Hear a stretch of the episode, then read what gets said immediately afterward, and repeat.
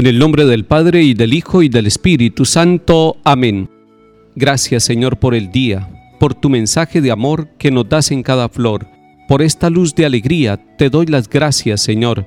Gracias Señor por la espina que encontraré en el sendero donde marcho pregonero de tu esperanza divina. Gracias por ser compañero. Gracias Señor porque dejas que abrace tu amor mi ser, porque haces aparecer tus flores a mis abejas tan sedientas de beber. Gracias por este camino donde caigo y me levanto, donde te entrego mi canto mientras marcho peregrino, Señor, a tu monte santo. Gracias, Señor, por la luz que ilumina mi existir, por este dulce dormir que me devuelve a tu cruz. Gracias, Señor, por vivir. Amén. Lectura del profeta Miqueas capítulo 7. Señor, pastorea a tu pueblo con el callado, a las ovejas de tu heredad, a las que habitan apartadas en la maleza, en medio del Carmelo. Pastarán en Basán y Galaad, como en tiempos antiguos, como cuando saliste de Egipto y te mostraba mis prodigios. Que Dios como tú que perdonas el pecado y absuelves la culpa al resto de tu heredad. No mantendrá por siempre la ira, pues se complace en la misericordia. Volverá a compadecerse y extinguirá nuestras culpas, arrojará a lo hondo del mar todos nuestros delitos. Serás fiel a Jacob, piadoso con Abraham, como juraste a nuestros padres en tiempos remotos. Palabra de Dios, te alabamos Señor. Ya en el Antiguo Testamento el profeta Miqueas capítulo 7 nos está mostrando que el pueblo de Dios va encontrando el rostro misericordioso de ese Dios que perdona los pecados, que absuelve las culpas del pueblo, de todas las personas de su heredad. Es un Dios que no se mantiene en la ira, es un Dios que se complace en la misericordia. Está poniendo en contraposición la ira y la misericordia el profeta Miqueas. Alguien que mantenga su ira permanentemente con algo o con alguien le está faltando dar el paso a la misericordia. Y si el profeta Miqueas le está anunciando al pueblo que Dios es misericordioso, que Él no se queda en la ira, que Él no se queda con el rencor perpetuo hacia nosotros, es porque le está diciendo al pueblo, aprovechen la misericordia de Dios para volver a Él. Pero además, aprendan de la misericordia de Dios y descarguen también ustedes ese cúmulo de ira que pueden tener dentro de su corazón. Cuando escuchamos palabras tan bellas como esta sobre el perdón, Él extinguirá nuestras culpas arrojará a lo hondo del mar todos nuestros delitos. Es una metáfora hermosa. Va a arrojar en el fondo del mar todo aquello que no nos hace bien a nosotros. ¿Cuándo es que el Señor toma nuestras culpas y las arroja en el fondo del mar? Cuando nosotros vamos hacia Él y le decimos, traigo las manos llenas de mis pecados, traigo mis pecados en la mente y en el corazón, en mi cuerpo, en mi pasado, en mi familia, en mi trabajo, traigo mis pecados, Señor, tómalos y nos sorprende la misericordia de Dios, nos sorprende la ternura de Dios, nos sorprende el perdón de Dios y así lo experimentamos usted y yo en el sacramento de la confesión cada vez que vamos y nos arrodillamos con humildad y decimos quiero reconciliarme con Dios y con mi vida, el Señor toma los pecados nuestros y los arroja al fondo del mar, todos nuestros delitos. Alguien que escuchó esta palabra del profeta Miqueas y dijo, pero yo he cometido pecados y culpas y delitos gravísimos, muy graves, avergonzantes. ¿Será que yo también puedo tener el perdón de Dios? ¿Será que mis pecados también Dios los tomará y los tirará allá en el fondo del mar? También, hermano. San Pablo después va a decir, donde abundó el pecado, sobreabundó la gracia.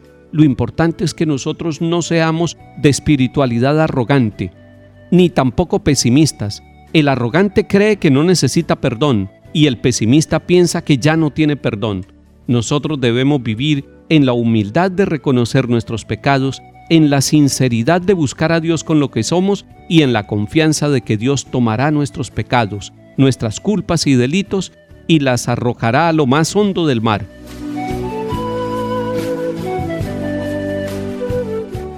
Salmo 84 Señor, has sido bueno con tu tierra, Has restaurado la suerte de Jacob, has perdonado la culpa de tu pueblo, has sepultado todos sus pecados, has reprimido tu cólera, has frenado el incendio de tu ira.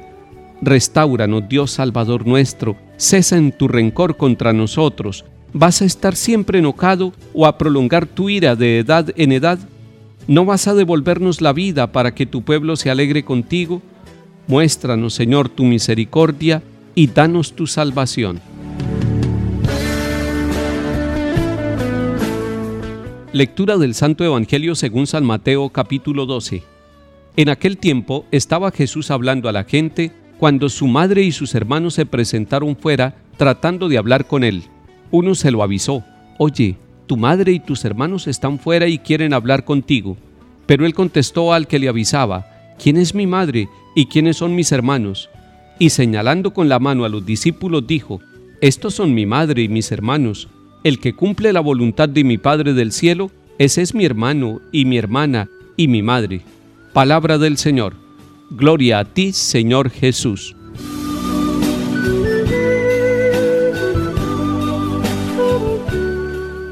Alguien que no había estudiado profundamente la Biblia, cuando leyó este texto de Mateo 12, donde dice, oye, tu madre y tus hermanos están fuera y quieren hablar contigo, lo primero que dijo fue, ve que sí, la Virgen tuvo otros hijos fuera de Jesús, porque ahí dice, tu madre y tus hermanos están fuera. Y digo que es una persona que interpreta superficialmente la Sagrada Escritura, porque en todo el Antiguo Testamento se escucha la palabra hermano, pero no para decir que son hijos del mismo padre o de la misma madre, sino para decir que son de la misma familia, incluso que son paisanos, que son del mismo pueblo. En muchas partes del mundo también hombres y mujeres utilizan esa palabra para decir buenos días hermano, buenos días hermana, y no están diciendo que sean hijos de la misma mamá o del mismo papá. Aquí también, no tenga miedo. Esa frase que está en el capítulo 12 de San Mateo, donde dice, oye, tu madre y tus hermanos están fuera y quieren hablar contigo, está diciendo en otras palabras, ahí está la Santísima Virgen María, queriendo hablar con Jesús. Pero está también la familia de Jesús, los parientes, los primos, los cercanos, los más vecinos en la familia, y quieren hablar con Él. Pero en la segunda parte de este texto del capítulo 12 que hemos leído hoy de San Mateo, el Señor Jesús hace una pregunta, no una pregunta para negar de dónde procede Él, sino para afirmar algo nuevo. Dice, ¿quién es mi madre y quiénes son mis hermanos?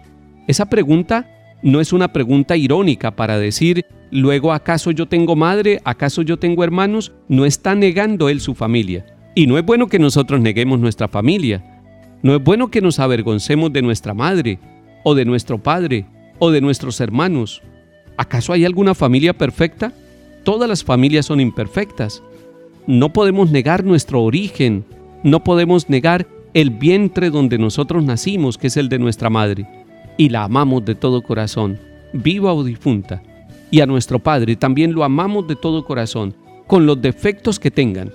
Y a nuestros hermanos y hermanas los amamos de todo corazón. No porque seamos perfectos, sino porque vamos caminando con Cristo hacia la perfección y porque tener familia es tener un tesoro. Entonces Jesús no está negando a la Santísima Virgen María y no está negando a sus parientes, pero está diciendo, ahora hay una familia grande en torno a mí. Son aquellos que cumplen la voluntad del Padre del Cielo. Esos se convierten en hermano, en hermana, en madre, en familia. Es una nueva familia. No es una familia de sangre, sino una familia espiritual. Son hombres y mujeres que conforman una familia, la familia de Dios. Y la familia de Dios son aquellos que cumplen la voluntad del Padre. La Santísima Virgen María cumplió la voluntad de Dios Padre.